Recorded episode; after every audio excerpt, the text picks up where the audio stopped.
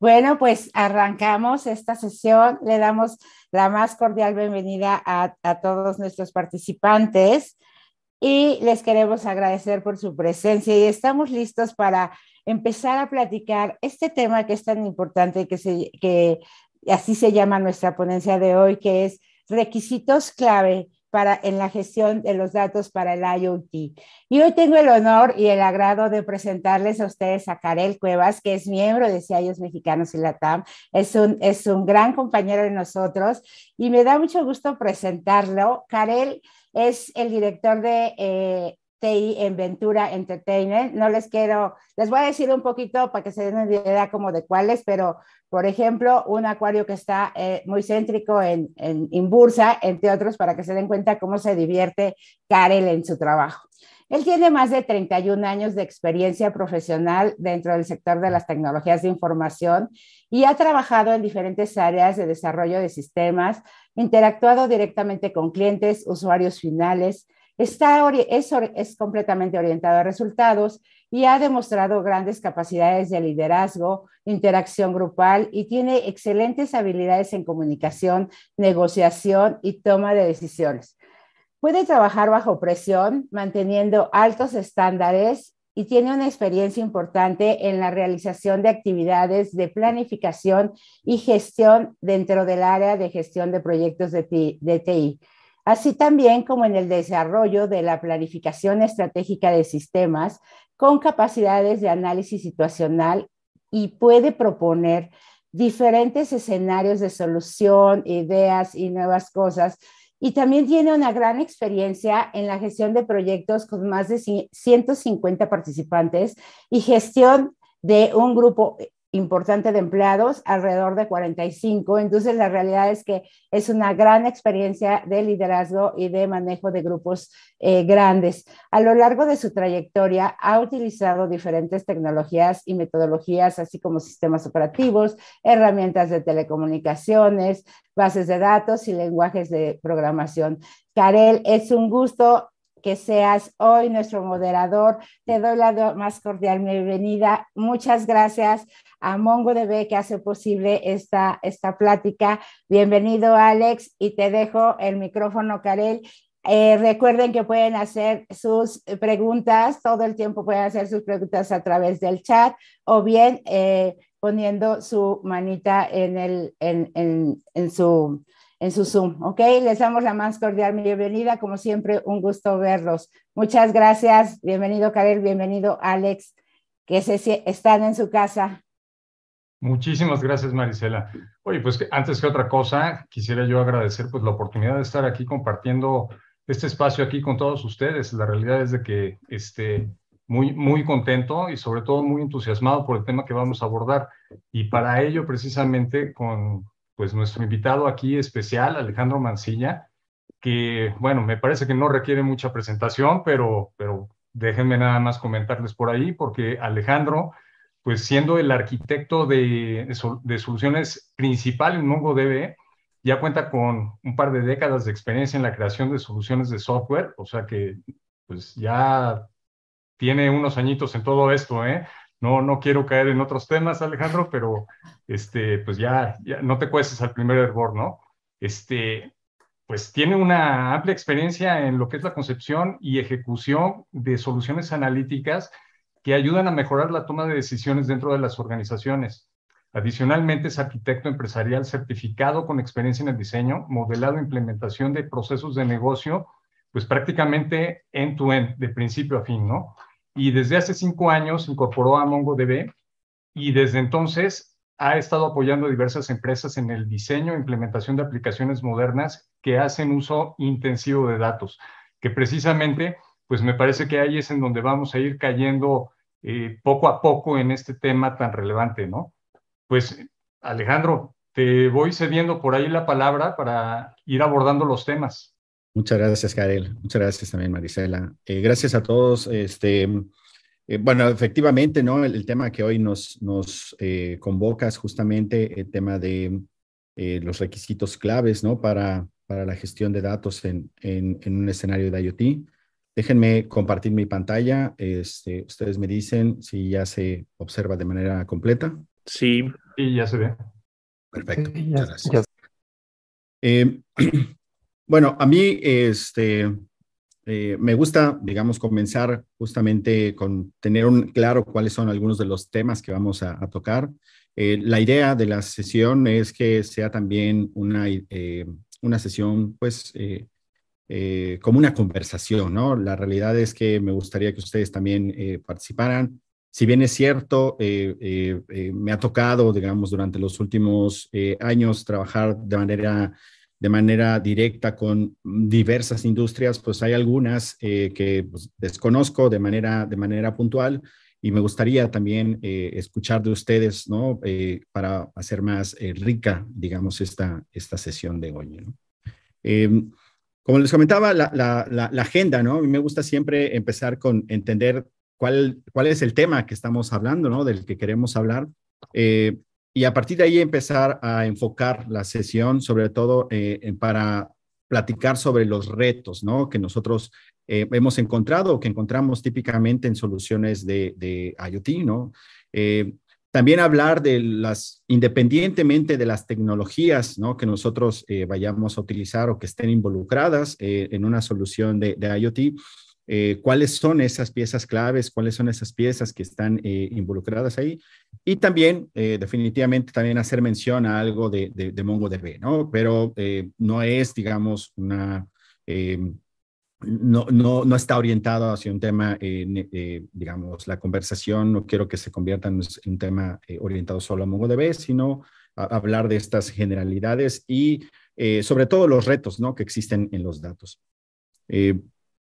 Para ello, sí, eh, entonces, cuando nosotros queremos describir el concepto de, del Internet de las Cosas, pues probablemente nosotros hemos escuchado ya este término en, muchas, eh, muchos lugares, en muchas ocasiones, eh, y son dos términos que son interesantes, ¿no? al final, por un lado está toda esta idea del Internet, ¿no? Que todos día a día estamos utilizando de manera constante, ¿no?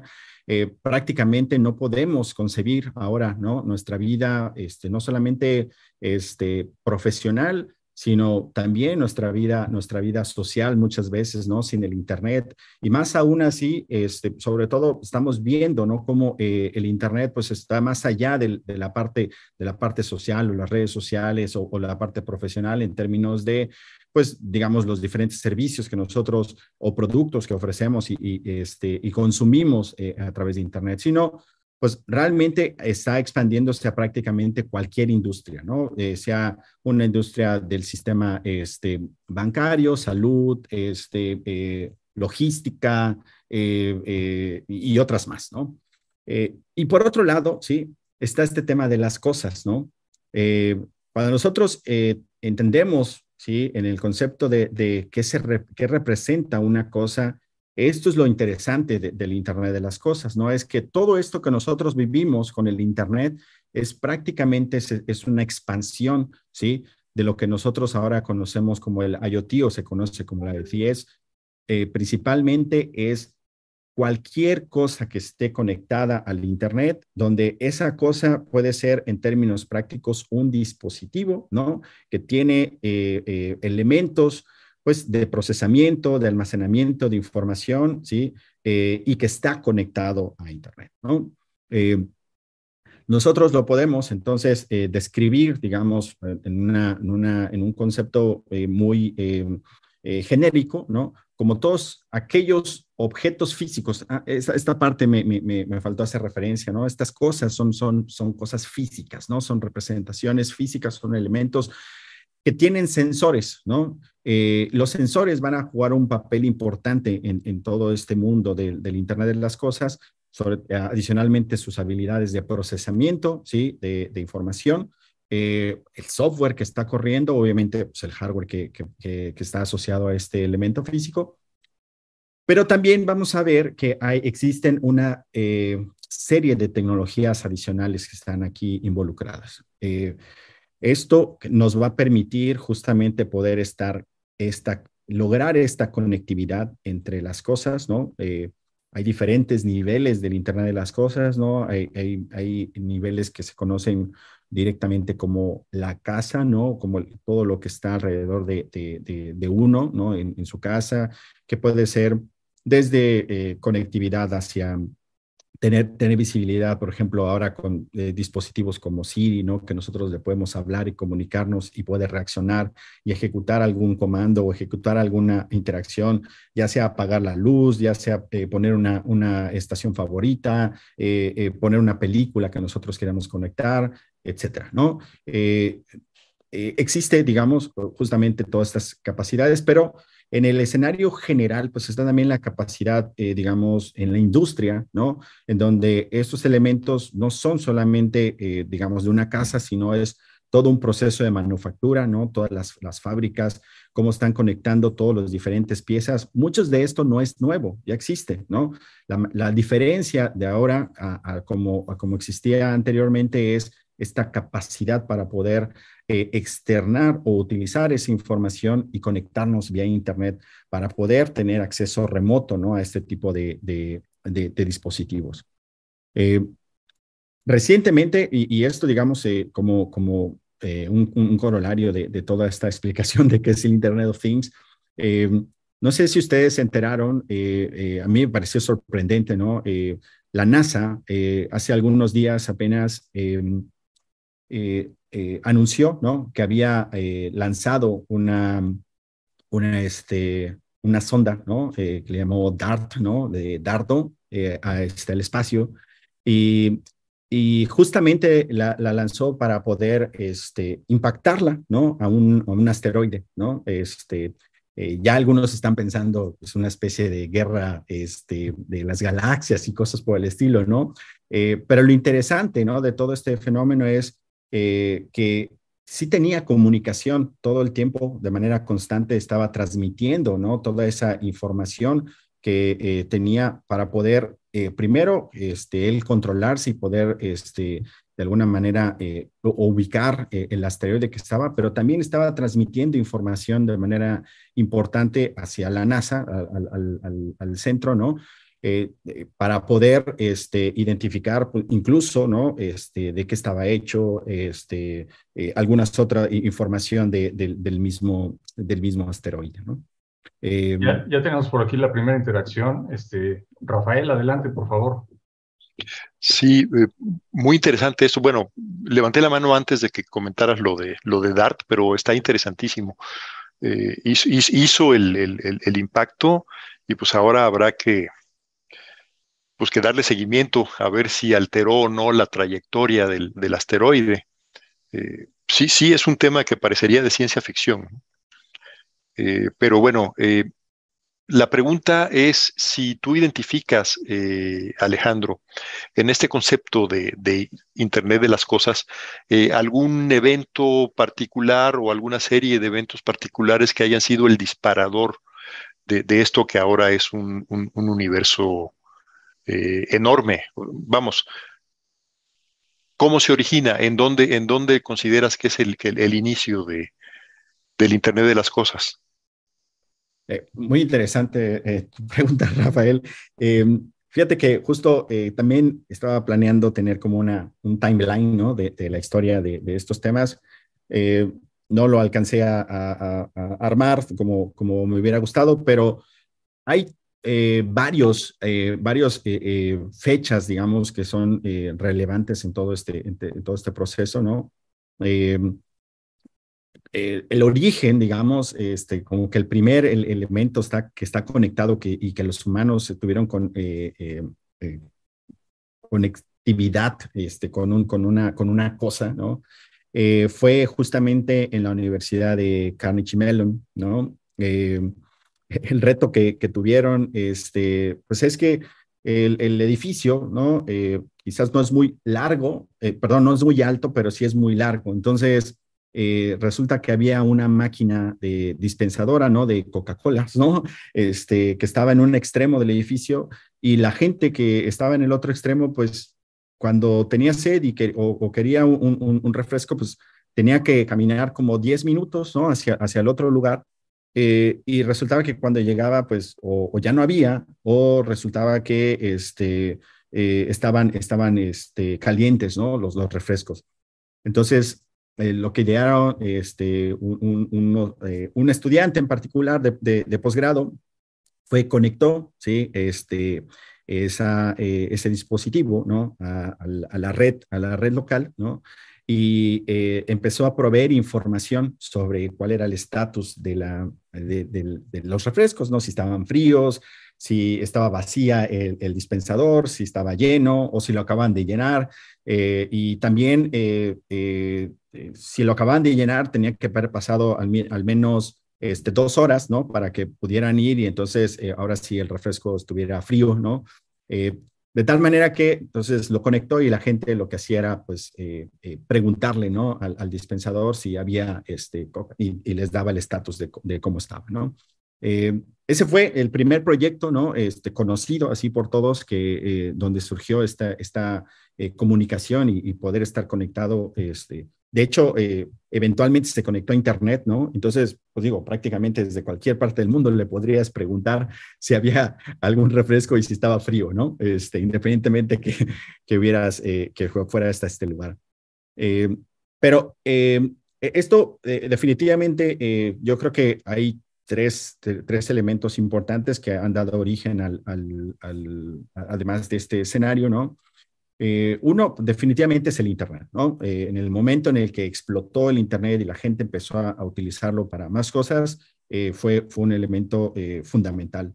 El segundo, el, segundo elemento justamente fue cuando, sobre todo el surgimiento ahora de, de, lo que se conoce como el IPv6, ¿no? Que justamente era eh, un reto que tenía el, protocolo de, Internet, digamos, la, cantidad de, direcciones que se podrían este, generar, pues estaba al rango de ciertos eh, eh, millones, ¿no? Este, prácticamente eran, si mal no recuerdo, son 32 bits, que es más o menos o, algo así como 4 mil millones en, digamos, en, nuestra numeración, 4 billones en, este, en numeración en inglés, ¿no?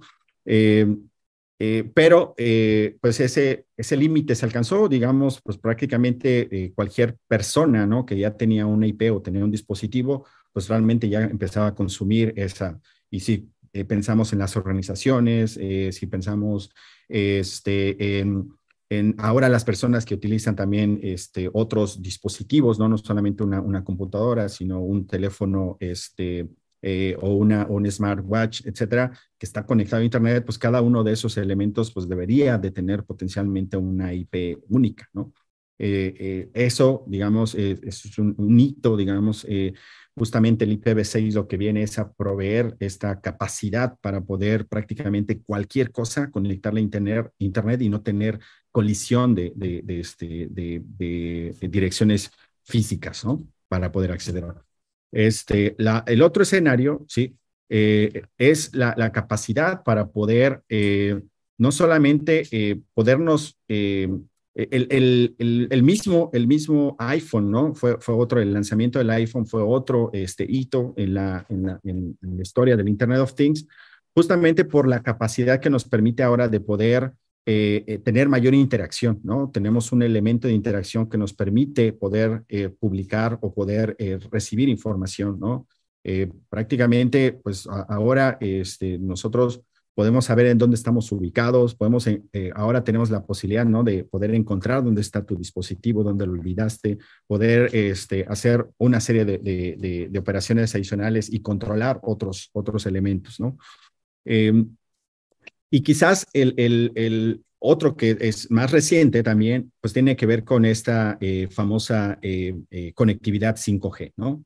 que justamente nos permite tener el ancho de banda suficiente para poder comunicarnos de una manera eficiente y ágil, ¿no? A través este, de estos dispositivos y poder justamente poder tener una, una mayor capacidad de transmisión, no solamente de audio, ¿no? O de datos, sino también de video, ¿no? Y, hacer streaming y poder hacer una serie de capacidades adicionales. Eh, estos, digamos, y una convergencia de, capacidades adicionales que ahorita eh, comentaremos son justamente lo, lo, que observo yo, ¿no? Como eh, hitos este, que nos han llevado a esto del Internet de las Cosas. Muchas gracias, Alejandro. Em, entonces, algo que es importante, ¿no? De esto del Internet de las Cosas es que eh, es, son de estos conceptos en tecnología que podemos considerar como una eh, sombrilla, ¿no? Como una, un paraguas, un, un umbrella, como dicen en inglés, ¿no? Que realmente cubre diferentes, diferentes temas, diferentes eh, tecnologías, ¿no? no hay una sola tecnología que forme el Internet de las Cosas, sino es este cúmulo, ¿no? De, de avances y, y, de, y, de, tecnologías que, que tenemos al respecto, ¿no? Eh, pero por lo mismo, ¿no? Eh, también ha sido, eh, ha sido capaz, ¿no? De, penetrar prácticamente pues, todas las industrias, ¿no? En, las que nosotros trabajamos. como les comentaba, salud, este, temas de, de, del hogar, retail, ¿no? Ahora también energía, ¿no? desde antes, digamos, este, eh, pues siempre han estado monitoreando, sobre todo, los temas de, la extracción y, este, eh, de petróleo, por ejemplo, o el famoso grid de, la energía eléctrica, ¿no? Para poder saber si hay energía o no hay y cómo poderla este, eh, redirigir este, hacia los puntos correctos, ¿no?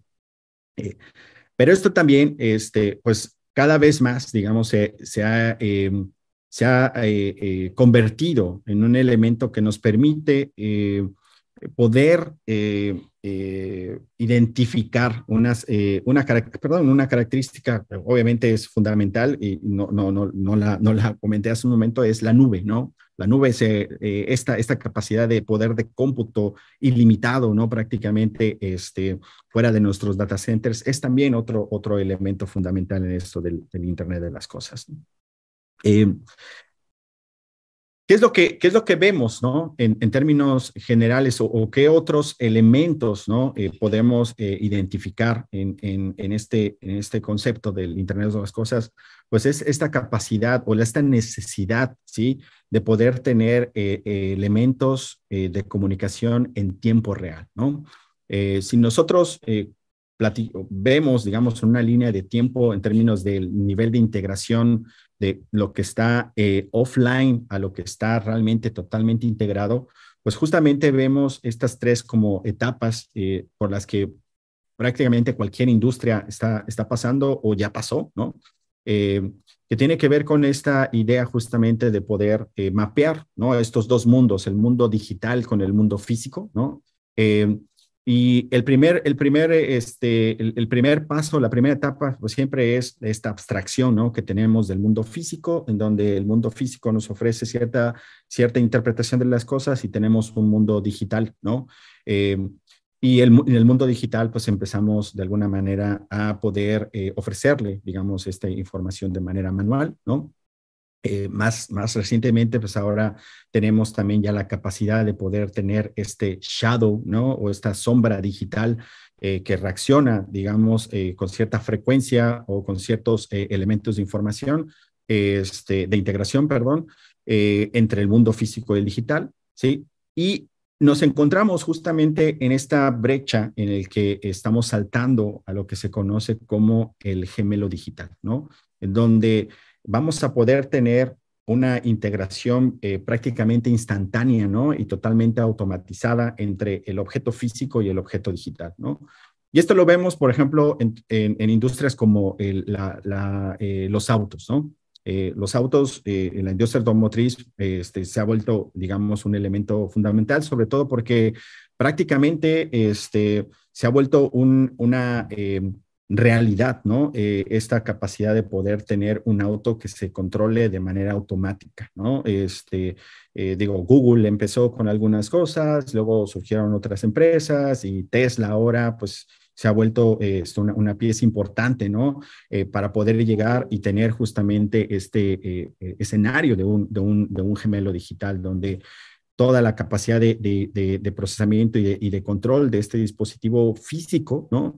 Eh, también tiene una representación digital y justamente eso es lo que ayuda a poder este, interpretar a través de todos estos sensores que tienen los, autos, pues las rutas, este, cómo está el, camino, si tiene que frenar, si tiene que, cambiar de carril, etcétera, para, para poderlo hacer de manera eficiente y efectiva, ¿no?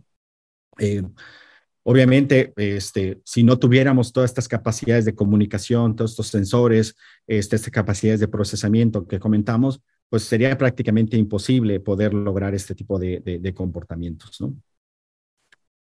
Eh, en este escenario, sí, eh, y, quiero hacer como un, pequeño énfasis en el, concepto del, gemelo digital, eh, es justamente la pieza, digamos, una pieza fundamental en, la evolución, digamos, de estas transformaciones digitales que existen en las organizaciones, de cómo el proceso, digamos, o el ciclo de vida de un producto está de alguna manera ligado ¿no? con, con estos, con, con, los datos que se van generando a lo largo del mismo periodo. ¿no?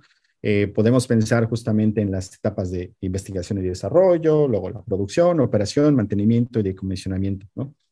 Eh, justamente una de las características del, gemelo digital, ¿sí? Eh, como se resalta aquí en esta, en esta lámina, es que el gemelo digital tiene una vida pues, prácticamente podría tener una vida este, mucho mayor ¿sí? que, el, que, el, elemento, el elemento físico con el que inicialmente nació.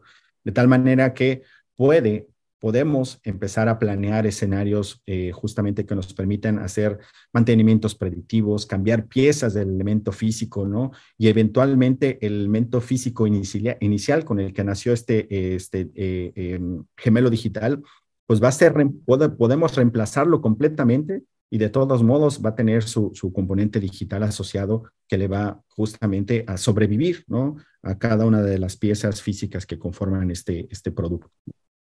Eh, este, esta, esta idea justamente del, del, elemento eh, del eh, gemelo digital, lo que, nos, lo que nos produce, digamos, este es un, es un tema importante, es este concepto de halo, ¿no? El código halo eh, que nos permite justamente identificar el conjunto de datos, ¿no? Que vamos a acumular, ¿no? Este halo, esta aura, esta aureola, ¿no? Que se genera alrededor del de el, gemelo digital, nos va a permitir acumular toda esa data alrededor de, de, esa cosa, ¿no? Eh, ya sean las personas, otros dispositivos y o las organizaciones, ¿no? Todo esto, sí, justamente nos, van a, nos, va, nos va a permitir este, poder eh, acumular de una manera específica, digamos, y detallada, ¿no? Todos los momentos en el tiempo de lo que, de lo que ha ocurrido. Eh, pero más allá de adquirir esta información, ¿no? Justamente lo que nosotros queremos es, eh, pues no solamente que proveer información o proporcionar información a estos dispositivos que están conectados al, al, al IoT, ¿no? sino que más bien que esos dispositivos, a partir de esa información, justamente nos ayuden a nosotros, ¿sí? A, nuestro, mejorar nuestros comportamientos, a, este, a poder tener justamente estos momentos, como si dice aquí, mágicos, ¿no? De este, eh, sobre todo, digamos, en la industria de salud ya se han visto algunos resultados, ¿no? Eh, ahora eh, pues, con, con, los smartwatches y todo se puede empezar a detectar el comportamiento pues de la temperatura de las personas, los latidos, etcétera. E incluso eh, si tú lo tienes conectado a algún, algún este, sistema de, de, alerta, ¿sí? te puede marcar al 911 ¿no? y poder solicitar una, una, este, una ambulancia y, y, llevártela a tiempo si estás a punto de tener un, este, un, un paro cardíaco, ¿no? Eh, este tipo de, escenarios al final son lo que nosotros esperamos, ¿no? Con este, estas capacidades que nosotros estamos teniendo o estamos viendo con el IoT, ¿no? Y esto puede ser, eh, insisto, pues, prácticamente para cualquier industria, para cualquier escenario. Obviamente, el escenario personal y la salud se vuelve algo fundamental eh, en, este, en este mundo del IoT. Alejandro, sí. dame oportunidad de hacer una pequeña pregunta por ahí. Este, Digo, si bien veo que ya eh, anunciaste por ahí los temas de predicción eh, en términos de poder llevar a cabo todo este análisis de información. ¿Cómo relacionas el manejo de información en términos de seguridad y en términos de plataforma? Eh, ¿Qué capacidades son las que se requieren para poder llevar a cabo todo esto? Es un, es un tema que involucra, como te mencionaba, diferentes piezas, ¿no? El tema de seguridad se vuelve un, reto, ¿no? Eh, justamente uno de los retos que existen actualmente en, el tema de IoT, y eso es como un, reto generalizado, primero es que eh, hay una carencia de estándares, ¿no? Cada uno de los fabricantes de los diferentes dispositivos y los sensores tiene eh, diferentes maneras de, procesar o, o, de emitir su información, ¿no? y por ende, cada uno de ellos este, eh, al final, para poder hacer, minimizar costos o para poder minimizar los, los, eh, los tiempos de procesamiento, lo que eh, evitan justamente muchas veces es el tema de la seguridad, ¿no? La seguridad la pasan por alto y transmiten la información en plano, ¿no? Muchas veces eso ha sido, digamos, o, uno de los escenarios este, que eh, han impactado, digamos, eh, eh, la, la, mala imagen del IoT este, en, escenarios de un malware potencial, ¿no? que se puede, que se puede propagar este, hacia, hacia múltiples dispositivos una vez que están desplegados, ¿no? no sé si por ahí ustedes recuerdan o escucharon de un malware, creo que hace pocos años, ¿no? Dos, tres años, este, eh, que justamente lo que, lo que hizo fue eh, hacer un ataque eh, de DDoS ¿no? a, ciertos sitios en, Internet y, y, se lanzó justamente a través de dispositivos de cámaras, ¿no? Que estaban este, conectadas al Internet y con el que estás monitoreando, pues a lo mejor a tu bebé, ¿no? Y lo tienes, este, tú, lo, tú lo ves para poder tener seguridad donde está y que se esté comportando bien. Pero justamente el tema de seguridad ahí fue un reto de la capacidad para poder eh, dejar esos puertos abiertos y que pudieran infiltrarlos, ¿no? De tal manera que eh, se, ejecutó un, malware sobre todos ellos y empezaron a hacer este, eh, ataques, digamos, de, de DDoS, ¿no? ese es un reto, ¿no? que se tiene que, que, que atacar, que resolver. Pero hay otras piezas, ¿no? Que justamente eh, tienen que ver este, con, todo esto que, estamos hablando, sobre todo con las capacidades que ahorita vamos a hablar, eh, y déjame centrarme aquí en este, en este punto. Uno de los, de los retos que se, que se tienen para poder hacer que el IoT, digamos, realmente crezca eh, este, de escalas este, mundiales o al menos empresariales, pues es justamente esta, esta habilidad, ¿no? Que se requiere.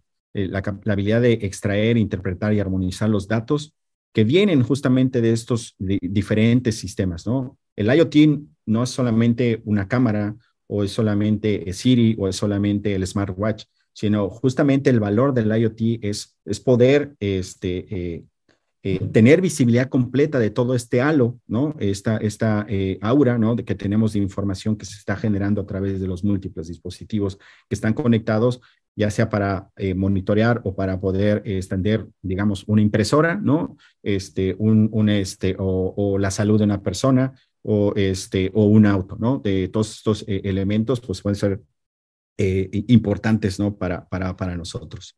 No sé si, si este, este, este, este punto responde. De cualquier manera, vamos a hablar con, con mayor detalle en otras piezas de, lo que, de lo que viene aquí adelante. Perfecto, gracias.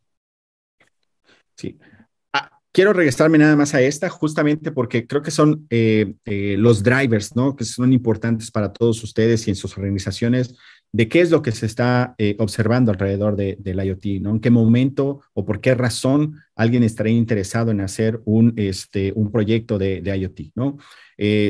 Y muchas veces empieza desde el lado de operaciones, ¿no? Este, como me, pues, todos los años seguramente siempre se enfrentan al reto de eh, reducir los costos de operación de una organización, ¿no? Eh, y justamente esta es, esta es, una, esta es una iniciativa clave, ¿no? Cómo puedo mejorar las operaciones de, un negocio, de, optimizándolas, reduciendo este, costos a través de, esta visibilidad que tengo de toda eh, pues la cadena de valor ¿no? que tengo en mis procesos de negocio. ¿no? Eh, y podemos escoger algún proceso en particular, quizás orientado o que sea customer facing, ¿no? Eh, mejorar la experiencia del cliente y de qué manera esa experiencia me va a ayudar justamente a poder completar, digamos, este, este proceso de, de, inicio a fin, desde que el, el cliente está haciendo una búsqueda en mi e-commerce hasta que el cliente recibe el producto o incluso ¿sí? Está renovando ese producto, ¿no? Después de la entrega de ese, de qué manera también lo sigo, lo sigo este, dando eh, algún beneficio. Eh, estos nuevos eh, productos de, de que se están generando o servicios también se vuelven importantes, pero también se vuelve importante justamente estas capacidades que comentamos, ¿no? Por un lado está la capacidad del halo, ¿no? De, de datos que nosotros estamos generando, pero ese halo de, de datos, ¿sí? Eh, no es suficiente. Lo que necesitamos también son nuevas técnicas de análisis de esa información para poderlo procesar. Y justamente eh, escenarios de Machine Learning o, inteligencia artificial eh, nos ayudan a poder extraer el, el, beneficio que nosotros estamos esperando de, estas capacidades. Em, aquí voy a, voy a, voy a abundar en, algunos retos ¿no? que justamente tenemos con, con este tipo de soluciones. Y, me detengo ahí unos, minutos. Si recordamos, ¿sí? El escenario que comentábamos alrededor del IoT, el, el, eh, gemelo digital, ¿no? Que, existe, pues justamente este gemelo digital, si estamos viendo todo el ciclo de vida de, de, un, producto en particular, pues nosotros podemos eh, eh, empezar a detectar, ¿sí? Eh, diversos tipos de datos que se utilizan a través de cada una de las diferentes áreas de negocio o etapas ¿no? de, de, este, de, este, de la producción de este eh, producto, ¿no? Eh, el área de investigación y desarrollo, el área de producción o manufactura, el área de operación, el área de mantenimiento, el área de, comisionamiento. Cada uno de ellos genera diferentes tipos de datos y diferentes, en diferentes momentos o con diferentes frecuencias, ¿no? Y eso se vuelve un reto, ¿no? Que nosotros, si queremos justamente ser capaces de poder tener visibilidad de todo, de toda esta vida, eh, del, ciclo de vida del, del producto, pues eh, nos enfrentamos a, estos retos en términos de datos. ¿no? Eh, otros retos ¿sí? que nosotros nos enfrentamos justamente es eh, al alto volumen. ¿no? estamos hablando de que si son sensores, por ejemplo, de, imaginemos, este, de, temperatura, ¿no? De, una casa o, o de sensores de, presión, digamos, de, algún, de, las llantas de un auto, etcétera, pues son una, una, cantidad, digamos, a una velocidad que se está ingestando, pues de manera constante, ¿no? Eh, ahora eso multipliquémoslo por toda la flotilla, a lo mejor que de, autos que queremos hacer o por todos los, eh, los diferentes este, partes de un edificio, queremos también pensar en un, este, smart building, ¿no? En un, edificio inteligente. O, más aún, ¿no? Si, queremos extender este concepto de edificio inteligente a una ciudad inteligente, ¿no? Eh, donde no solamente es, es de, de, una sola de una sola empresa, sino pues de diferentes eh, eh, regiones con diferentes características cada uno de ellos, ¿no? La velocidad, el volumen de información que se genera y la variedad se vuelve un reto, ¿no? La otra capacidad, pues es justamente esta capacidad de, ingestión, ¿no? De, datos. Lo queremos, pues que sea rápido, ¿sí? Pero también que esa ingestión nos permita analizarlos de manera eficiente, ¿sí? Eh, otro reto es que eventualmente, pues, eh, este, esta información o estos elementos de, de, acceso o de ingesta y de consumo, pues pueden estar distribuidos geográficamente, pues, a cualquier parte del mundo, ¿no? Eh, sobre todo, digamos, si tenemos áreas de soporte, ¿no? Eh, como follow the sun, en donde dependiendo eh, este, la, zona horaria, pues cada país o cada continente está atendiendo cierta zona horaria para podernos lograr, digamos, este, esta visibilidad completa y atender, digamos, a nuestros clientes este, con el, el servicio que se merecen, pues necesitamos también atender este reto, ¿no? La seguridad que comentabas eso es un reto fundamental, ¿no? Y la seguridad no solamente estamos hablando de encriptar el cable por donde está viajando la información, sino la, eh, capacidad para poder incluso pues, eh, ocultar o este, encriptar los datos que están viajando también este, eh, directamente desde la generación del, del dato. los cambios, ¿no? Que sea un, un, entorno de desarrollo, eh, digamos, esto ya es más para, para la gente de, de, este, de, de, desarrollo de las aplicaciones o los productos que quieran desarrollar con estas capacidades. Y finalmente también capacidades para archivar esta, esta información. ¿no? Eh, esto también es, es muy interesante. Eh, a diferencia de un negocio típico, el IoT genera mucha data durante un periodo de tiempo corto, ¿sí? Y su, y su uso principal pues tiende, tiende a ser pues de, de algunas horas, este, días o semanas, ¿no? Este, ese es el uso, digamos, más, más común y probablemente ya después de dos meses a lo mejor esa, esa data pues no la necesito en este momento y la, la requiero simplemente pues para hacer analítica este, de otro tipo, ¿no? Em, entonces tenemos necesidad de estas capacidades también para poder archivar eh, los datos eh, en, una, en un escenario de efectivo de, de costos, ¿no? Eh, bueno, esta es una especie de, de, resumen de estas, de estas capacidades de las que comentamos, ¿no? pero lo, que les comentaba hace un momento, ¿no? No solamente son, son los datos, eh, no solamente son eh, este, el, los, los, aparatos, los aparatos o las cosas, ¿no? Que vamos a conectar, son, son una serie de tecnologías eh, diferentes y diversas que, que existen, ¿no? Eh, eh, plataformas, ¿no? de estos hyperscalers, ¿no? que tenemos pueden ser en AWS, en Azure, GCP, etcétera, que necesitamos tener, ¿no? Y algunas soluciones que ya existen también en la nube que se pueden montar este, en diferentes proveedores de, de, de nube, ¿no? Los lenguajes también con los que estamos interactuando son diversos, ¿no? Este, dependiendo muchas veces, pues, los dispositivos electrónicos muchas veces tienen eh, estas interfaces que utilizan lenguajes, pues más como C o C++, eh, por su poder de, este, de, ensamblaje y, poder de, eh, de, procesamiento mucho más ágil, ¿no? en otros tipos de aplicaciones a lo mejor necesitamos ya este, esquemas de eh, de paralelización, donde lenguajes como Go se vuelven fundamentales, ¿no? Este, para poder paralizar o, capacidades de, machine learning, ¿no? Como, como Python y todas las librerías que, que tienen alrededor de Python, ¿no?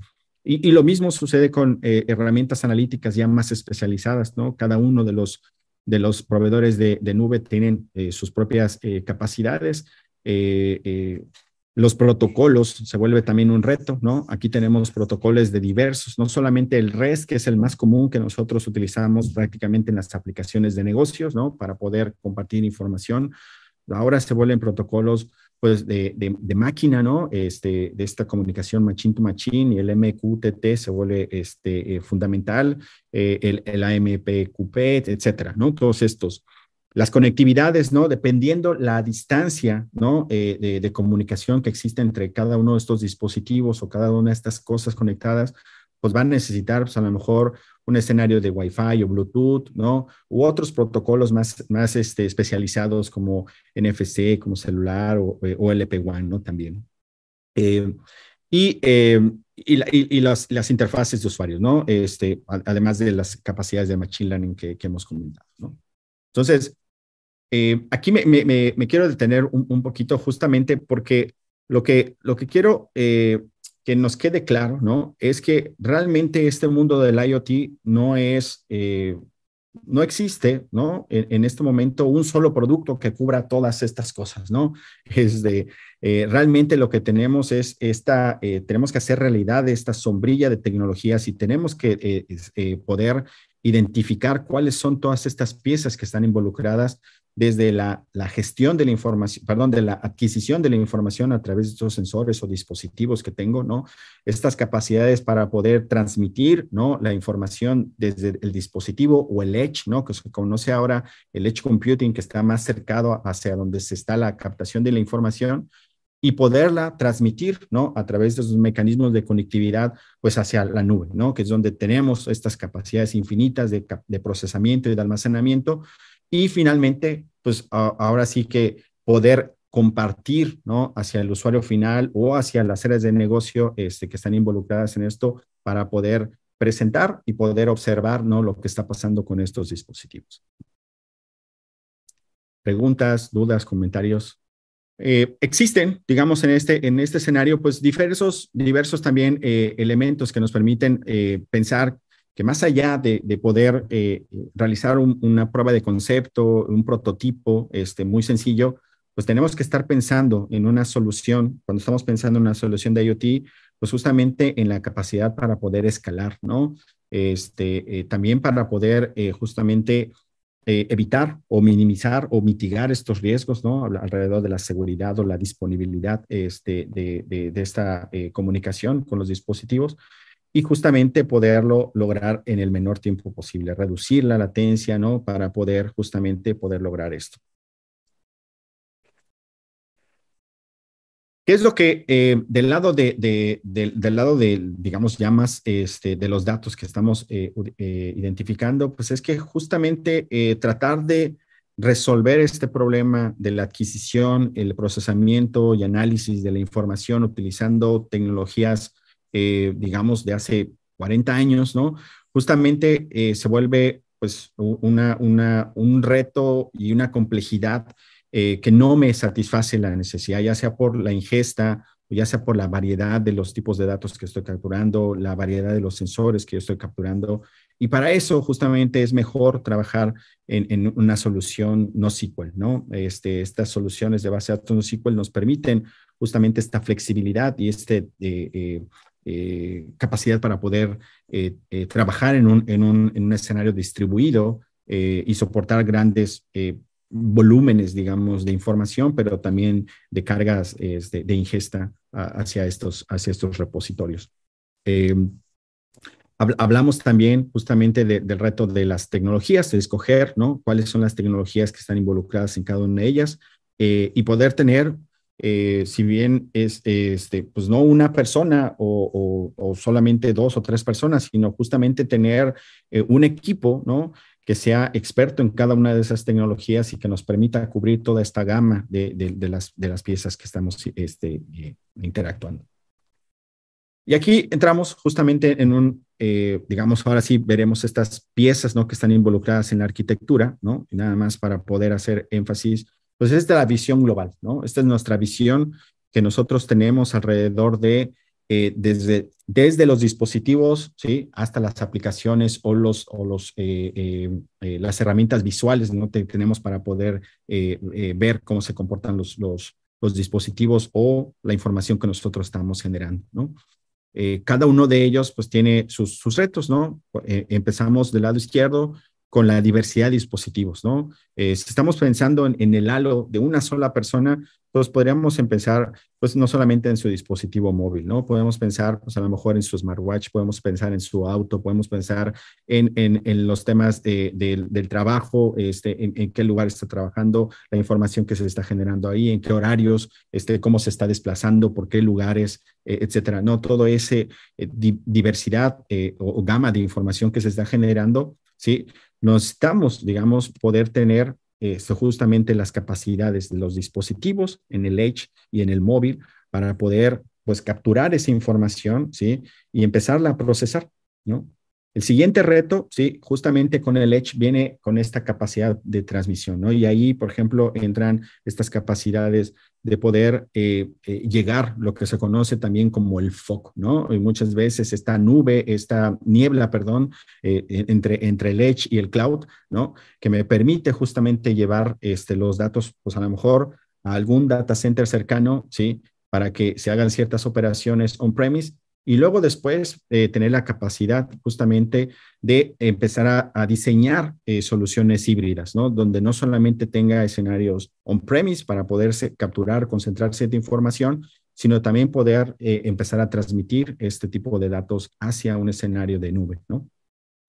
Una vez que llegamos este, a, la, nube, justamente lo que necesitamos es tener la capacidad primero pues, de poder trabajar al menos en una nube, ¿no? Este, eh, pero si podemos tener la capacidad de trabajar en múltiples nubes, pues también eso se vuelve un beneficio fundamental, ¿no? Eh, ahora ya... Eh, en algún momento, quizás hace, hace como cinco años, este, yo recuerdo que decían que eh, difícilmente se iba a caer una región completa de, de, proveedores de nube, ¿no? Decían, no, el, el, este jamás se va a caer este, el servicio y pues resulta que, ¿no? Hace un año, hace un par de años, pues empezamos a ver estos efectos de que prácticamente, ¿sí? En cualquier región, ¿no? Puede suceder, ya no hay un solo proveedor de nube en el que eh, eh, nos, pueda, nos pueda garantizar este 24 por 7 todo el tiempo esté, esté disponible, ¿no? Estos elementos adicionales, pues de justamente poder tener estas soluciones eh, y poderlas mover entre, entre diferentes nubes cuando lo necesitemos, pues también involucra muchas veces pues estas capacidades para poder explotar ¿no? esta información eh, muchas veces a, través de las capacidades de conectividad, a través de las capacidades de visualización, ¿sí? Eh, y justamente poder, este, muchas veces también, no solamente el dispositivo móvil se convierte en un dispositivo donde está captando información, sino que una vez procesada esa información, de qué manera yo le notifico o le regreso, digamos, esa, e, esa actualización eh, a partir de la información que me, me, proveyó, ¿no? Eh, y la sincronización se vuelve un reto, ¿no? La sincronización de la información que yo estoy trabajando en el móvil con la que se produjo, digamos, en nuestro dispositivo, eh, está conectado en la misma red, este, cómo me puede afectar o cómo me puede beneficiar, ¿no? y sobre todo, pues, en, este, en este universo, digamos, en este mundo de, de, la, de la nube, pues ahora cada vez más, pues estamos pensando en servicios serverless, ¿no? es decir, donde ya no nos preocupamos ¿sí? en las capacidades eh, del, del, dónde está corriendo este, esta, esta aplicación, sino que justamente en el, momento que esa aplicación necesita eh, crecer, ya sea porque hay más dispositivos conectados, hay más información que se esté generando, pues eh, crece, ¿no? En el momento que tenga menos, pues va a decrecer y solamente voy a justamente consumir o, pagar, perdón, lo que estoy consumiendo, ¿no?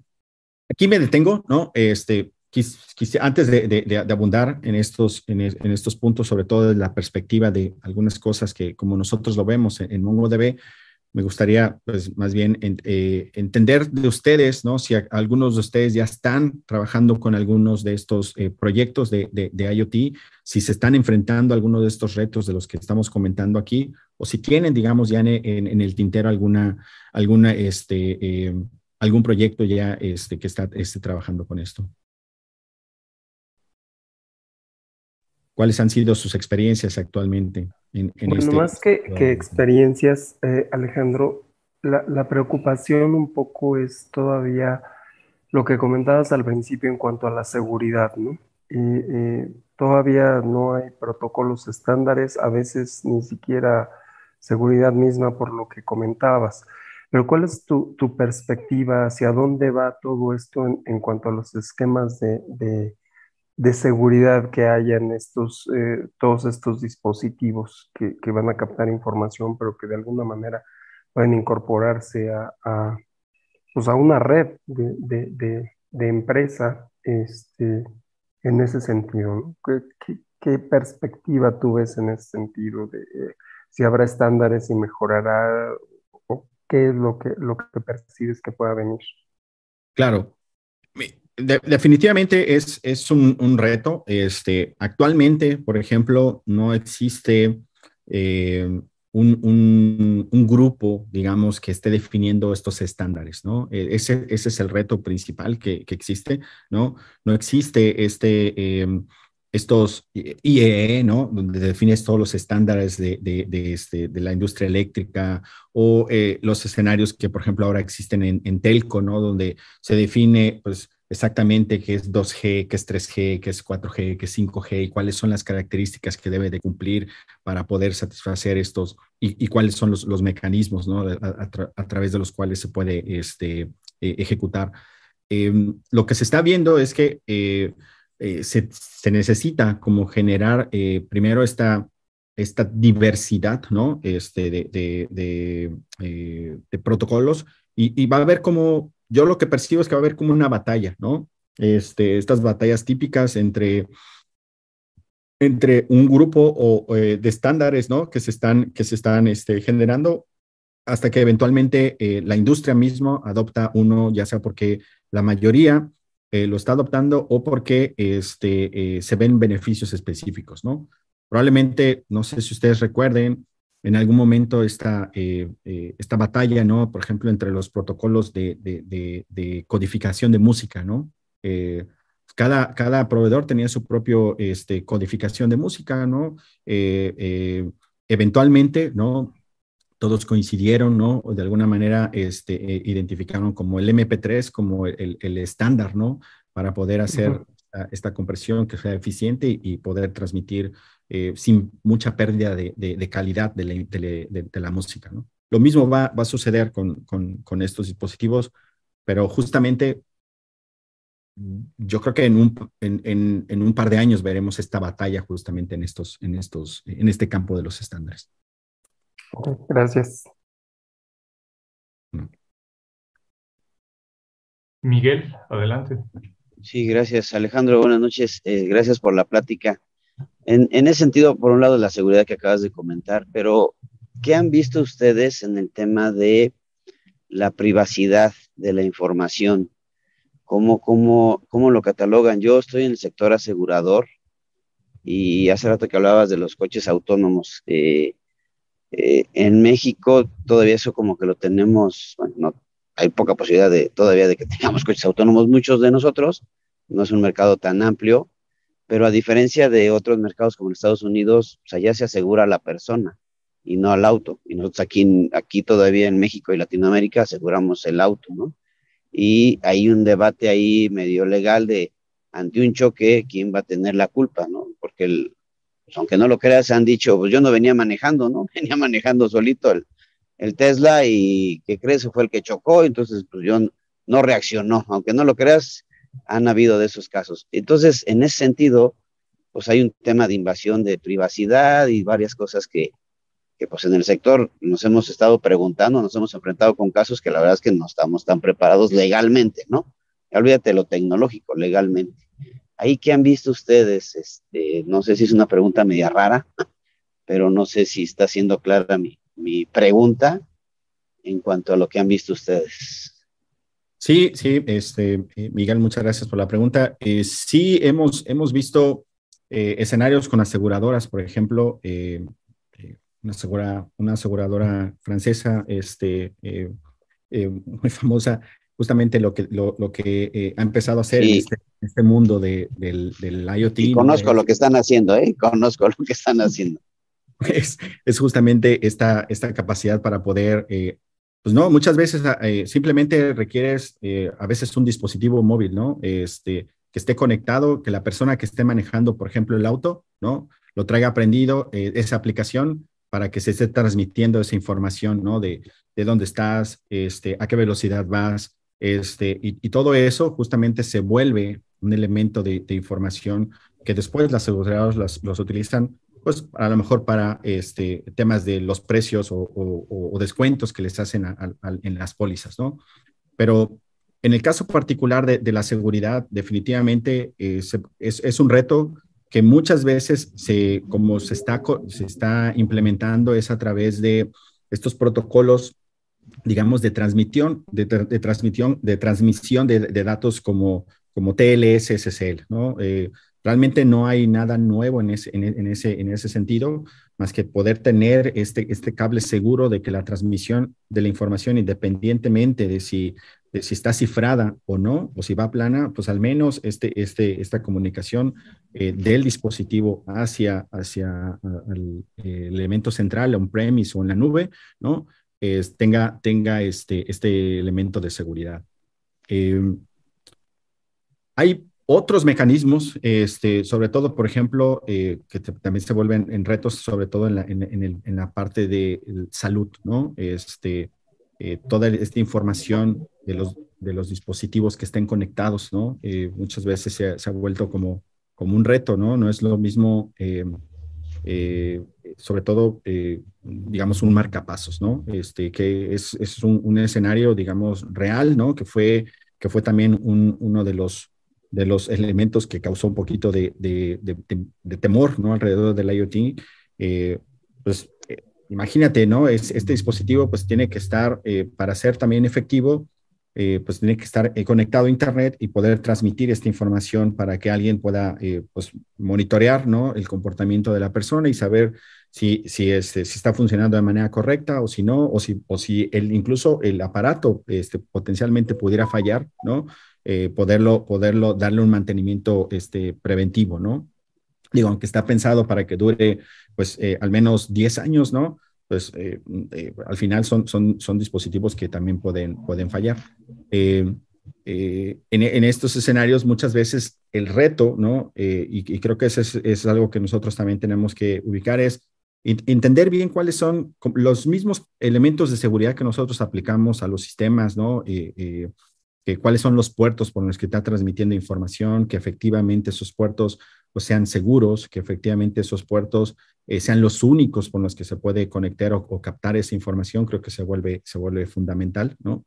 Este, eh, para poder, sobre todo, creo que el reto principal está en la transmisión de la data, ¿no?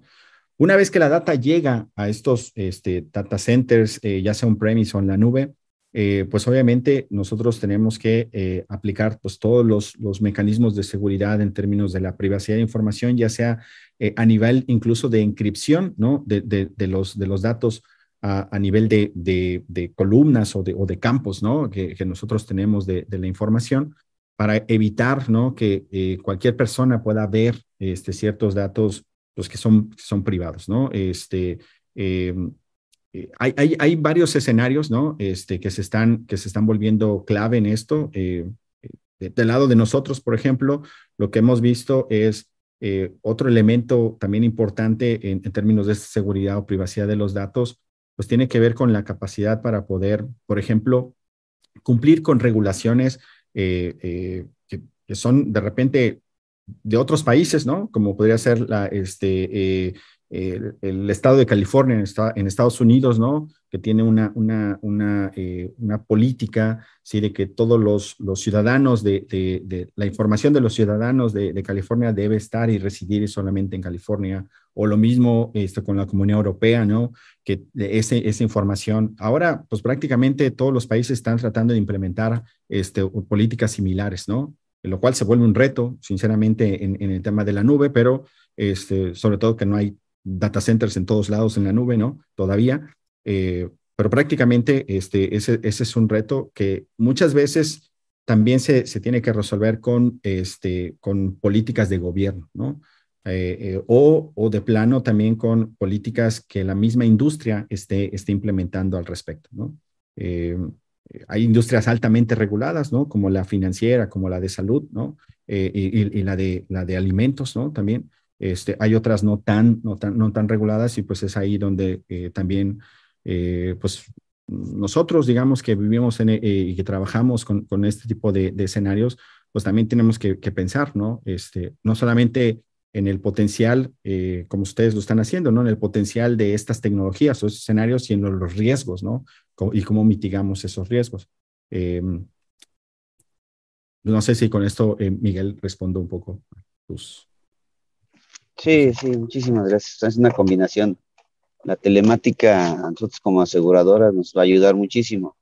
El tema es no violentar la privacidad de datos y que nos prendan los dispositivos, porque muchas veces se sienten invadidos los usuarios, ¿no? Entonces, bueno, ahí en el sector tenemos varios retos, pero muchísimas gracias. Vamos bien, avanzamos. Vamos bien, vamos bien. Este, oye, pues aprovechando a lo mejor el espacio, en, en términos de arquitectura, este, Alejandro, yo te quería preguntar, eh, si bien ya mencionaste de que pues al final no es un único dispositivo y una única tecnología, sino para poder implementar una solución, déjame decirlo así, end-to-end, ¿no? Este, completa, pues en realidad estás hablando de muchos elementos. Este, desde esa perspectiva y tú como arquitecto, y con la experiencia que, que, tienes en relación a todos estos temas, ¿qué es lo que viene por venir? Eh? ¿Hacia dónde vamos? ¿Cuál es el siguiente paso en términos de IoT y de gestión de información en relación al IoT? Eh, es, una, es una pregunta es muy interesante. Eh, ¿Hacia dónde vamos? Eh, digamos, el, el, escenario, el escenario de repente parece eh, eh, la tecnología, muchas veces, ¿no? Eh, lo que te permite justamente, y esto es algo bien, interesante, ¿no? La tecnología en general lo que te permite es poder transformar, ¿no? ciertos elementos que son como limitados, ¿no? en general como cierta abundancia alrededor de ellos, ¿no? Es como un transformador, es un, es un amplificador muchas veces de, de, las cosas, ¿no? Entonces, em, como yo veo, como yo veo, eh, digamos, eh, teniendo una, una, visión, pues a lo mejor a, mm, cinco años, ¿no? Eh, la realidad es que, pues, donde está, yo creo que donde está el futuro definitivamente, y creo que pues ahí eh, muchos ya están este, empezando a ser los pininos, es en esto que se conoce como el metaverso, ¿no? Eh, el metaverso justamente es esta representación digital, ¿no? De nosotros mismos en, el mundo, ¿no? Eh, y cómo vamos a poder interactuar para poder crear esta inmersión ¿no? en, el mundo y poder empezar a, generar todas estas eh, interacciones y, escenarios de simulación y eh, realidad aumentada, es esta convergencia de las diferentes este, tecnologías que, ya existen. Eh, esto es lo que, lo, lo, que, lo que viene, ¿no? El, metaverso y hacia allá justamente el IoT también se vuelve un, escenario, ¿no? Este, es, un, es esta combinación de estas tecnologías donde ahora estamos cubriendo este, escenarios, pues no solamente de, de enviar información, ¿no? O, actuar, ¿no? A través de los sensores y los actuators, ¿no? Los actuadores, eh, sino eh, ahora sí creando mundos virtuales en donde las, las personas y, y otras, eh, este, incluso este, productos, ¿no? Se, se, se vendan, se, se, consuman, se produzcan, etcétera, ¿no? Creo que ese sería, digamos, una, una visión, este, insisto, creo, hacia como tendencia que yo estoy viendo, y, no, no, no, no va muy lejos. Yo creo que sí, una cosa de, de cinco años ya vamos a ver cosas eh, más realistas. De, muchas veces, segura, eh, este, este proyecto, por ejemplo, muchos de ustedes lo conocieron, seguramente los famosos, los Google Glasses, ¿no? Eh, que era justamente esta, la primera interacción como de la realidad aumentada, ¿no? Este, su momento fracasó, eh, y mucho tenía que ver porque no teníamos esta conectividad 5G, ¿no? No, no, no había esta, esta velocidad para poder este, atender, responder. Y además que no todas las, eh, todavía no estaba pues la gente este, pensando en publicar ciertas cosas, ¿no? Alrededor de lo que tenemos. Pero eh, esto va a suceder, ¿no? Hacia allá va. Este es como yo, yo lo veo en ese, en ese escenario. Qué interesante. Gracias. Ok. ¿Alguna otra duda, alguna otra pregunta? Este... Pues Parece que podemos continuar. Si quieres, seguimos adelante. Muy bien. Em, yo entiendo que ustedes ya eh, han tenido algunas sesiones antes de, Mongo y de, algunas, eh, algunos componentes, algunas eh, tareas. Entonces, no voy a abundar mucho en eso, pero sí voy a hacer como un repaso de ciertas piezas que, nosotros ofrecemos, sobre todo para poder mostrarles ¿no? un poquito cómo MongoDB también está trabajando en este, en este mundo, en, esta, en, este, en estas capacidades y que puede ser una de las múltiples tecnologías que ustedes pueden utilizar al respecto, ¿no? Este, y sobre todo que conozcan en dónde eh, muchas veces, sobre todo, todavía tienen un, tenemos una idea de, de, Mongo probablemente de hace 5 o 10 años, ¿no? Este, eh, una visión que, ha cambiado a lo largo del tiempo y que muchas veces no, no, no hemos tenido, digamos, la, la el, el, el, efecto, ¿no? Que lo, mismo que tiene la base de datos, sino otras capacidades que tenemos ahora en, este, en, la, organización, ¿no? Entonces, eh, Aquí simplemente voy a hacer mención de algunas de los, de los componentes de, esta arquitectura ¿no? este, que, hemos eh, desarrollado y que, que, forman parte de algunos de ellos, de, estos elementos claves, ¿no? Eh, la capacidad para poder pues, trabajar, digamos, en entornos on-premise, la base de datos, eh, capacidad para poder trabajar en el móvil, ¿no? También este, que tenemos una base de datos, ¿no? Este, esta base de datos en el móvil se llama Realm y unas capacidades de poder sincronizar información que generamos o que consumimos en el móvil con eh, un escenario central en la nube, que en este caso es Atlas, ¿no? Es nuestro servicio global eh, de, de, Database as a Service. Eh, y además, la, digamos, en términos del portafolio de, de, capacidades, lo que nosotros también ofrecemos es una, plataforma serverless, ¿no? Donde puedes desarrollar aplicaciones, crear funciones y poder olvidarte, ¿no? De, este, de dónde está desplegada esa, esa, eh, esa funcionalidad.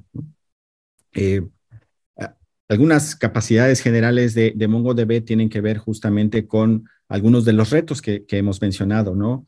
Eh, esta capacidad para poder adaptarse a la variedad este, de los diferentes sensores o la diferente información que está fluyendo en las diferentes etapas del proceso del ciclo de vida de, un producto, ¿no? Que mencionamos, eh, se, vuelven, se vuelven un reto. Este MongoDB a través de este modelo documental nos permite justamente podernos adaptar y cubrir esta, esta funcionalidad.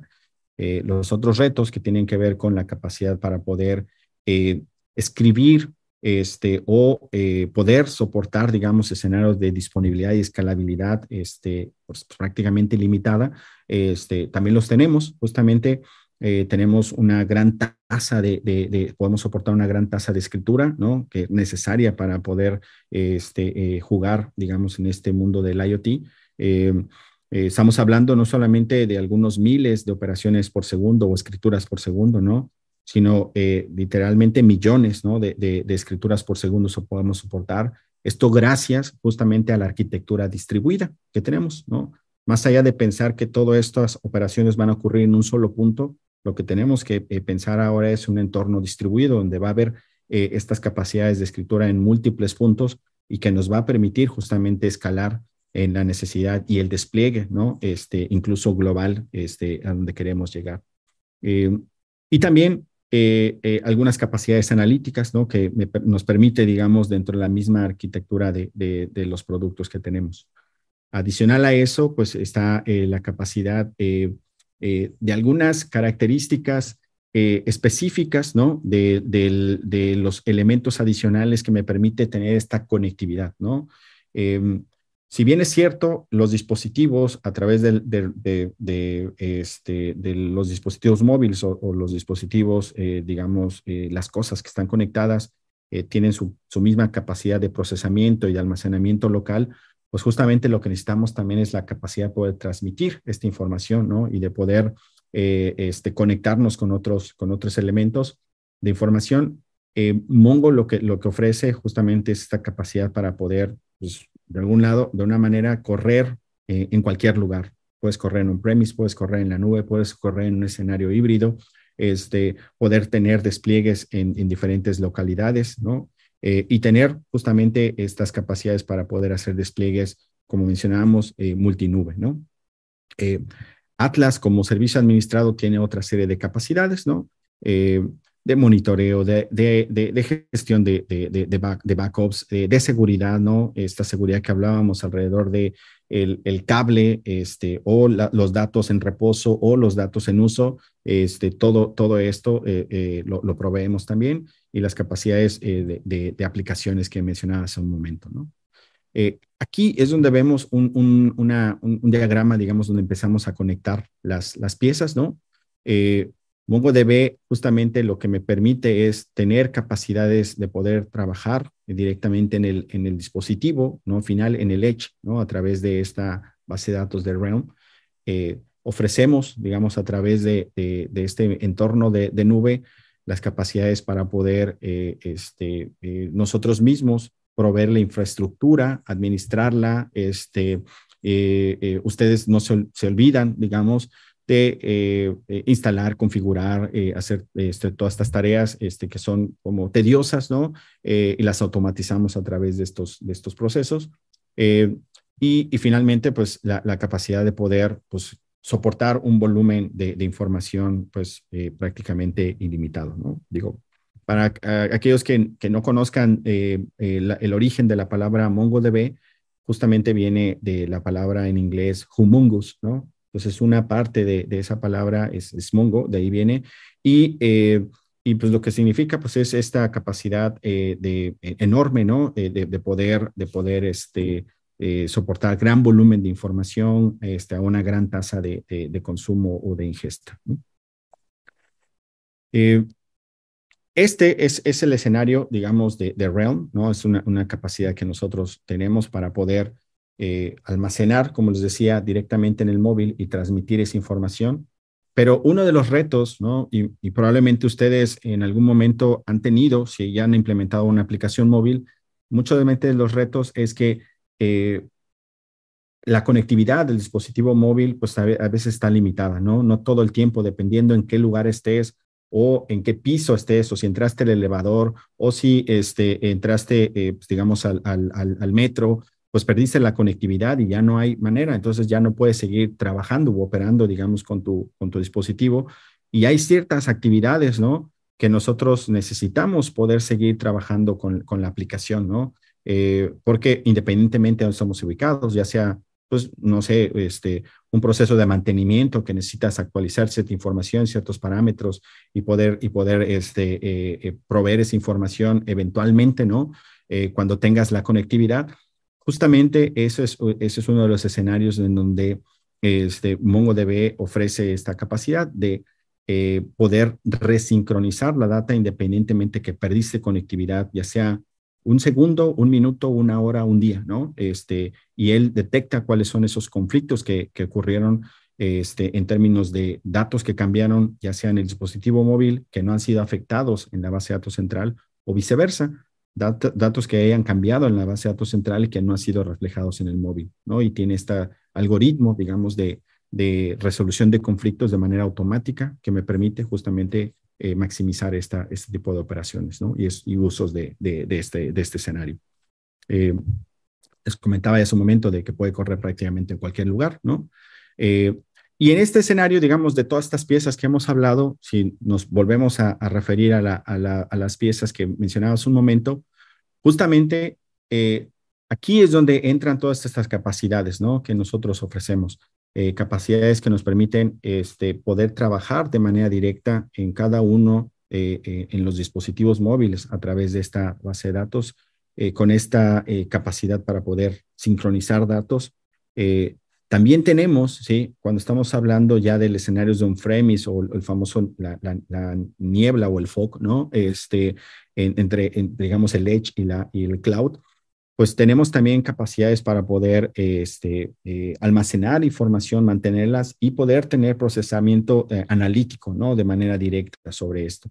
Eh, y luego, sí, ya en, la, en escenarios de nube hemos extendido estas capacidades para poder resolver estos escenarios de data tiering o archiving, ¿no? Que también este, mencionamos un momento, capacidades que me permiten separar la data caliente y la data fría, ¿sí? De tal manera que eh, eh, dependiendo, digamos, el volumen o el uso de esos datos, eh, yo pueda segmentar a partir de, de, estas políticas el tipo de storage ¿no? que estoy utilizando. Un storage más, este, más ágil, más rápido para la base de datos de los datos calientes y otro storage más barato, digamos, pero que me permite almacenar esa información por mayor tiempo, ¿no? O este, eh, capacidades también de, de, análisis, ¿no? Este, de la información, eh, ya sea a través de, eh, no solamente de las capacidades propias de la, de la, de la herramienta, sino también a través de estos conectores, ¿no? Que me permiten integrarme con tecnologías de terceros,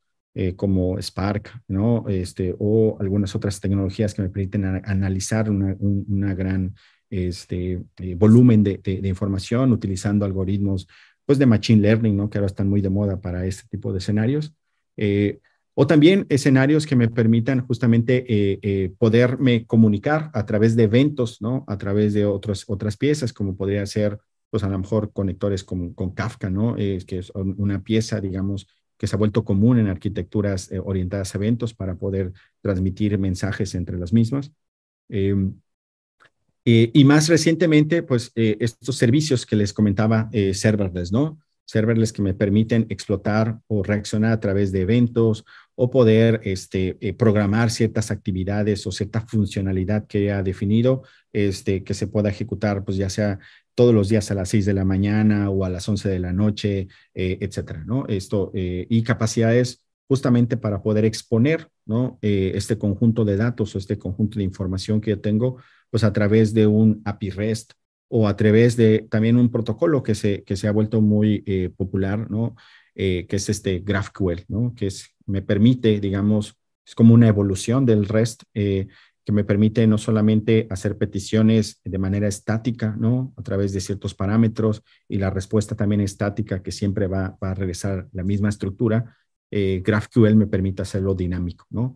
Ya sea en la en la cantidad de parámetros que yo estoy invocando o la estructura o los datos que estoy devolviendo en ese resultado eh, REST. ¿no? Eh, y esto es, digamos, esa es, es la visión, digamos, que nosotros queremos también compartir con ustedes alrededor de cuáles son las piezas que, que forman este rompecabezas y dónde tenemos eh, participación, ¿no? Si ustedes observan, pues no tenemos nada del lado de los sensores, ¿no? Este, no somos una, una empresa que se dedica a eso, pero sí te ofrecemos integraciones o mecanismos que me permiten eh, integrarme con, con, este tipo de, de, tecnologías a través de las diferentes piezas que, que, estamos comentando aquí. Y adicionalmente me parece que de manera muy completa, veo que tienen una gama muy extensa de servicios las soluciones que ofrecen. ¿eh? Muchas felicidades. Sí, muchas gracias. Pues, sí, la, la, la, realidad es que, eh, insisto, esto es, es, un proceso de evolución, ¿no? No es algo que eh, la, empresa, pues hace cinco años para acá, eh, me ha tocado ver, digamos, esta evolución. La verdad es que sí es, este, es una pieza, digamos, nosotros justamente lo vemos como una plataforma de datos, ¿no? más allá de un solo producto, ¿no? Es, son todas estas piezas que nos van a poder ayudar a cubrir una diversidad de escenarios, ¿no? Ya no solamente un escenario de solo lectura rápida o escritura rápida, ¿no? Sí, correcto, gracias. Y sobre todo teniendo en consideración que el día de hoy, pues hablar de estas tecnologías es hablar de diferentes tipos de datos, tanto estructurados como no estructurados, y con temas de seguridad y con temas de volúmenes de información importantes, en fin, hay, una serie de temas alrededor que creo que este, nos dan para platicar muchísimo tiempo adicional. Es, correcto, sí. Em, no sé si tengan alguna, alguna otra eh, duda, pregunta, comentario al respecto. Pues en la audiencia, no sé si haya alguien que se anime por ahí con alguna pregunta adicional. Pues yo, si me permiten, y nadie me regaña porque hable la señora presidenta, este, creo que algo que justamente debemos de estar muy conscientes cuando nos abrimos a este tema del Internet de las Cosas es cómo voy a, separar de una manera estructurada esa data. Y creo que esto que acabas de platicar, Alex, pues nos da una visión muy clara de eso, ¿no? Porque al final te empiezas a llenar de muchos datos que si no tienes un orden desde el principio de cómo estructurarlos, terminas teniendo unas capacidades enormes de, hardware o, o de nube ¿no? dependiendo de dónde lo tengas. Pero lo más importante de esto es cómo, cómo empiezo a discernir cómo voy armando mis bases, ¿no? Lo que decías, lo que está en frío, lo que está en caliente. O sea, todo ese tipo de cosas que hoy por hoy, pues a lo mejor nos ganó primero el tener datos y luego empezar a organizarlos, ¿no? Que creo que eso nos pudo haber pasado a muchos, ¿no? O sea, empezamos a recabar data que después podíamos no tener en dónde colocarla, ¿no? ¿Qué hacemos cuando ya tenemos toda nuestra base de datos así como un poco revuelta, digamos? Eh, es, una, eh, es un escenario, eh, este, es de que comentas, Marisela, es un escenario que nosotros nos enfrentamos con, con varios, con varios retos, ¿no? similares con, con algunas organizaciones. Eh, y justamente hemos, hemos ayudado a, poner como un poquito de, orden en ese tipo de, escenarios con algunas de las capacidades que, hemos mencionado, ¿no? Pero eh, definitivamente, ¿no? Definitivamente, eh, insisto, este, este no es un problema solamente de, tecnológico, ¿no? Sobre todo el tema de, los datos, ¿no? es un problema que involucra otras piezas, ¿no? todos sabemos que en, en, una organización pues está la tecnología, ¿no? Que es una pieza importante, pero también pues existen justamente las personas y los procesos. Eh, y, el reto consiste en alinear, ¿no? Eh, actualmente pues existen pues justamente diferentes técnicas, ¿no? Este, que, nos permiten, o diferentes metodologías, perdón, que nos permiten poner un poquito de orden en todas estas piezas, ¿no? Escenarios, por ejemplo, que han sido muy exitosos, pues tienen que ver con estos eh, escenarios de, de gobierno de datos, ¿no? Donde justamente nos van a permitir poder identificar cuáles son sí, esos eh, requisitos que nosotros debemos de satisfacer en los, en los datos, ¿no?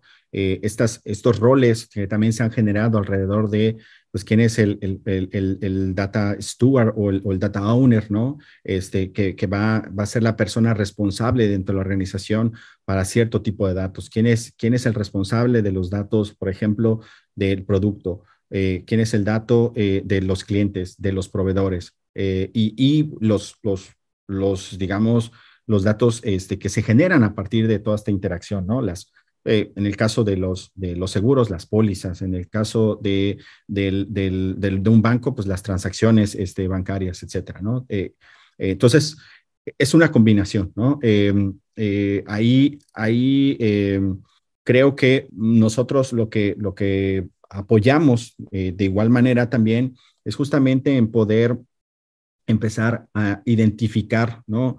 digamos, en un escenario de una, arquitectura empresarial, podemos eh, pensarlo así, identificar este portafolio de aplicaciones que están eh, eh, modificando o alterando un dato o un, conjunto de datos específico, o lo que se conoce ahora también como un dominio de datos. Y a partir de ahí podemos empezar a, planear ciertas estrategias, ¿no? De cuál es esa estructura del modelo que debe existir este, para ese dominio de datos y de qué manera voy a exponer esta información hacia, hacia los diferentes eh, clientes, ¿no? O, consumidores o productores de esta información, ¿no? Eh, ahí es donde eh, nosotros ayudamos, digamos, también a través de algunas técnicas propias que hemos generado a través de no solo la tecnología, sino también recursos humanos que nos favorecen ese tema, pero creo que, eh, insisto, son, eh, es, un, es un problema que no se resuelve solamente con tecnología, ¿no? La tecnología ayuda, está ahí y, te puede servir, pero hay otras piezas ahí adicionales alrededor. Correcto, muchas gracias. No, por nada. Omar tiene... por aquí a Omar. Sí, gracias, buenas noches otra vez a todos. Eh, no, no, excelente presentación y la arquitectura que muestras, pues bastante, bastante compleja. Yo una pregunta un poco más hacia la parte física, eh, yo estoy en trabajo en, retail.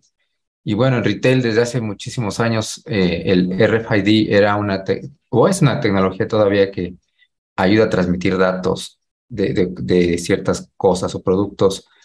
Y la pregunta es si, si este tipo de fuentes de información pueden entrar en estos esquemas de arquitectura ya muy modernas. Digo, eh, pensando en, el costo-beneficio ¿no? de, de, este tipo de dispositivos que transmiten información hacia, no sé, en, una tienda, hacia el punto de venta o en un centro de distribución, hacia un control de ubicación de inventario. ¿Lo ves todavía como una fuente de información en un ecosistema de este tipo, el, el RFID, o ya existen otras eh, formas también que pudieran ser de costo-beneficio para, para estas industrias, para estos sectores? Claro. Eh, eh, el RFID, digamos, eh, es, ¿cómo decirlo? Em, es como una, una, una tecnología que eh, es muy poderosa, pero no ha sido explotada al máximo, ¿no? Ese, ese ha sido el reto real del RFID. tiene, tiene muchos retos, sobre todo, pues, porque es más costoso, ¿no? Este, poder, poder crear estos, estos tags, ¿no? Y, que, y además tienen no solamente capacidad para poder este, digamos, pues, todo, todo este eh, antena ¿no? que, que, tienen para poder transmitir eh, información, eh, se, vuelve, se, vuelve, se vuelve muy costoso. Ese es, ese es el problema real, ¿no? Es, es, un, es una tecnología útil. creo que todavía tiene, tiene yo creo que este, sobre todo en los, con el avance de los drones, ¿no?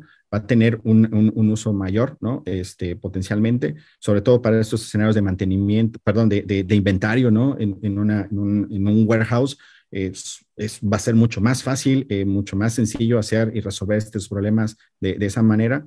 Eh, pero hay otro tipo de, de retos, ¿no? En, en, el día a día, justamente, este, pues muchas veces eh, esa, esa, información no funciona tan, tan, tan fácilmente ya en el, en, el, digamos, en un escenario más este, eh, eh, de, de, consumo, ¿no?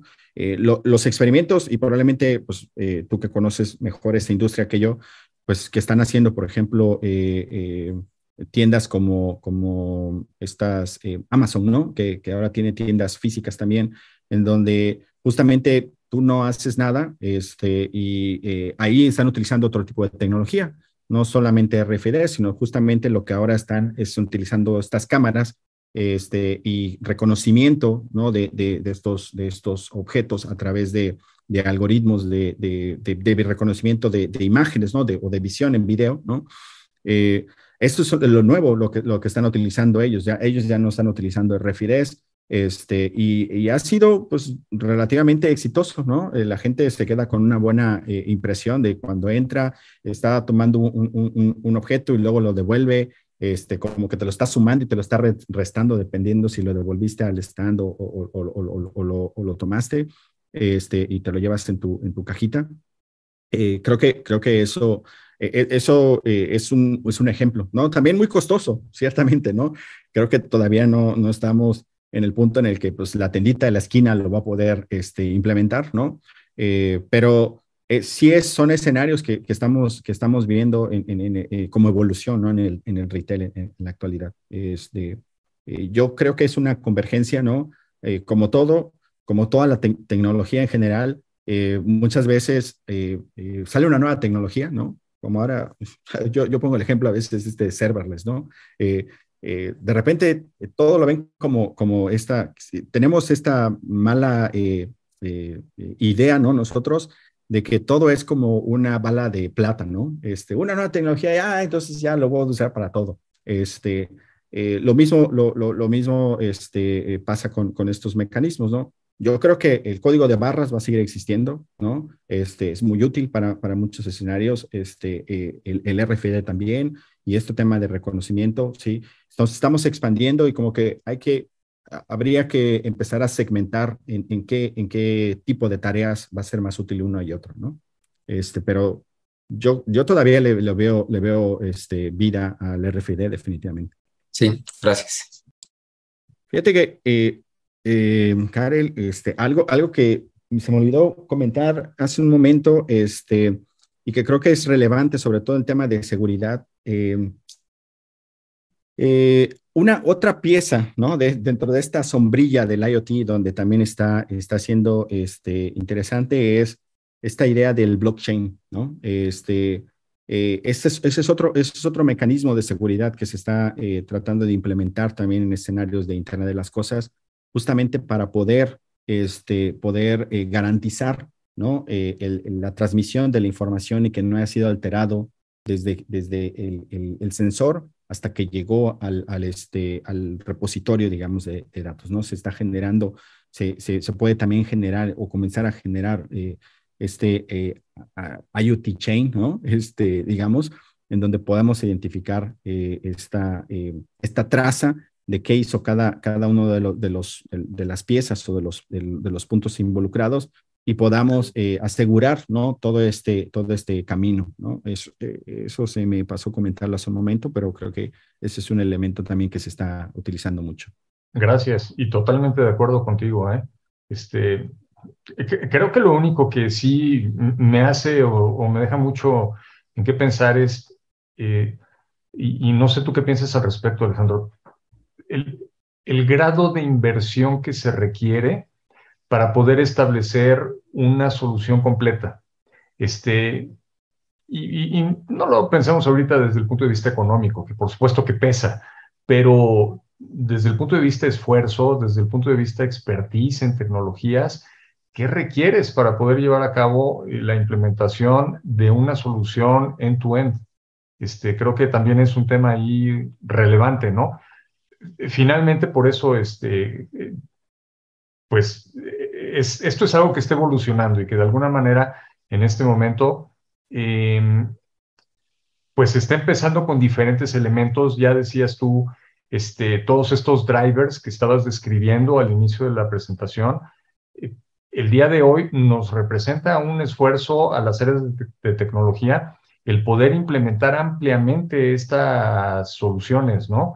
Pero digo, no sé, ¿tú qué piensas al respecto?